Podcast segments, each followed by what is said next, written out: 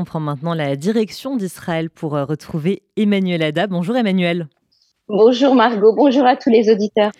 On commence par euh, ce discours du Premier ministre israélien hier soir. On attendait l'annonce d'un arrangement au sujet du prochain vote de la loi euh, sur la clause de raisonnabilité, Emmanuel.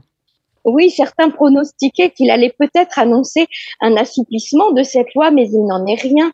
La loi sera votée dimanche dans sa version adoptée par la commission des lois hier. Mais Benjamin Netanyahu a tenu à être rassurant envers les citoyens israéliens. Il a déclaré Israël sera toujours démocratique et libéral et préservera les libertés individuelles de tous. Il n'y a pas de citoyens qui valent plus que d'autres, de citoyens qui serait au-dessus des lois. Benny Gantz se dit lui inquiet pour la sécurité d'Israël. Il a appelé à une réunion au bureau du Premier ministre. Cette proposition fait suite à des manifestations et à la décision des réservistes de ne pas se présenter au service de Tsahal, créant des inquiétudes concernant l'efficacité de l'armée. Le Premier ministre Netanyahou a répondu par la négative à cet appel lancé par Benny Gantz hier de reprendre les discussions à la résidence présidentielle. Il ne souhaite pas que les discussions entre la coalition et l'opposition reprennent dans un tel chaos, a-t-il dit. Au sujet du refus de servir annoncé par certains soldats de réserve, Netanyahou a ajouté ce qui met en péril la démocratie et la sécurité du pays, c'est le refus de servir. Lorsque des éléments au sein de l'armée menacent de dicter la politique, c'est un acte inacceptable et s'il réussissait, ce serait la fin de la démocratie. Le refus de servir d'un côté entraînera le, le refus de servir de l'autre. Il s'est félicité du fait que certains chefs de l'opposition avaient eux-mêmes condamné cette attitude et avaient appelé les autres à faire de même. Le Premier ministre a ajouté qu'il ne fermait, ne fermait pas l'option du dialogue avec l'opposition. La porte de la coalition est toujours ouverte à l'opposition, a-t-il déclaré. Yair Lapid, quant à lui, a été très attaquant, très virulent envers le Premier ministre. Ce que nous avons vu ce soir est un Premier ministre qui détruit le pays au lieu de le construire, a-t-il déclaré, qui ment au lieu de dire la vérité aux citoyens. Et les manifestations euh, continuent de plus belle, Emmanuel, avec un appel pour une marche de Tel Aviv à Jérusalem.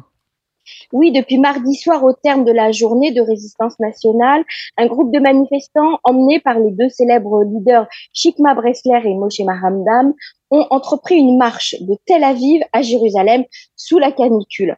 Leur objectif est d'arriver à Jérusalem samedi soir et de tenir la grande manifestation hebdomadaire du samedi soir devant la Knesset, car dimanche, comme on vient de le dire, la Knesset doit voter en deuxième et troisième lecture la loi sur la réduction du champ d'application de la clause de raisonnabilité. Les marcheurs sont donc partis de la rue Kaplan de Tel Aviv.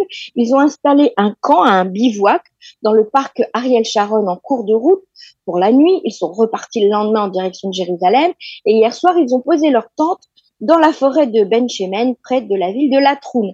Ils sont environ 300 personnes à participer à cette longue marche de jour et de nuit. Et même euh, l'ancien chef euh, du Shabak, donc du service de sécurité intérieure euh, d'Israël, soutient les réservistes volontaires qui refusent de servir. Alors, Nadav Argaman, qui est l'ancien chef euh, du Shabak, a été interrogé sur la radio militaire Galet Sahal par la journaliste Ilana Dayan et Argaman a refusé de condamner les réservistes qui annoncent qu'ils ne serviront plus en raison de la réforme judiciaire. Si cette terrible et dangereuse réforme passe, nous ne vivrons plus dans le même état, a-t-il déclaré, et donc nous ne serons plus tenus par le contrat que nous avons signé avec lui. Il a estimé que la responsabilité incombait uniquement à Benjamin Netanyahu et non aux soldats et aux officiers réservistes qui refusent de se présenter. Arrêter de se porter volontaire pour des temps de réserve est légitime, a-t-il ajouté.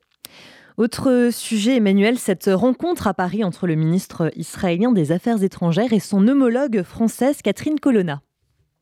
Et oui, il s'est entretenu avec elle, notamment au sujet des violations de la frontière nord d'Israël par le Hezbollah. Vous le savez, il y a un mois, le Hezbollah pénétré sur le territoire israélien, dans la région de Dardov, et euh, a monté deux tentes en guise de base militaire armée. Et elles sont occupées par des membres du Hezbollah qui ne sont pas très nombreux, mais qui sont sur place face aux soldats de Tzal en territoire israélien. En Israël, on considère qu'il s'agit d'une provocation du Hezbollah, que ce n'est pas une véritable menace, mais Israël attend par le biais du ministère des Affaires étrangères, que le problème soit résolu. La force de l'ONU au Sud-Liban, la FINUL, est impliquée d'ailleurs dans ces pourparlers. Donc Eli Cohen, qui était présent à Paris, a demandé à Catherine Colonna d'intervenir au nom de la France pour régler cette situation anormale. J'ai demandé à mon ami d'user de l'influence de la France au Liban pour nous aider à régler cette situation de manière rapide et efficace, a déclaré Eli Cohen. La ministre française a rapporté sa rencontre avec son homologue israélien sur Twitter, où elle a fini son tweet en écrivant en hébreu Merci à vous d'être venu à Paris pour poursuivre nos échanges. Et enfin, Emmanuel, euh, dernier sujet, des Israéliens vont s'envoler euh, dans l'espace pour un voyage touristique un voyage touristique qui aura lieu dans l'espace, qui est organisé par une société euh, privée, la société de Richard Branson, Virgin Galactic. Et à bord de cette navette, outre les, pilotes et, les guides, se trouveront trois touristes qui pourront découvrir l'espace euh, depuis euh, ce vol. Il s'agit de l'épouse et de la fille de l'homme d'affaires israélien Uri Shahaf qui feront partie du voyage.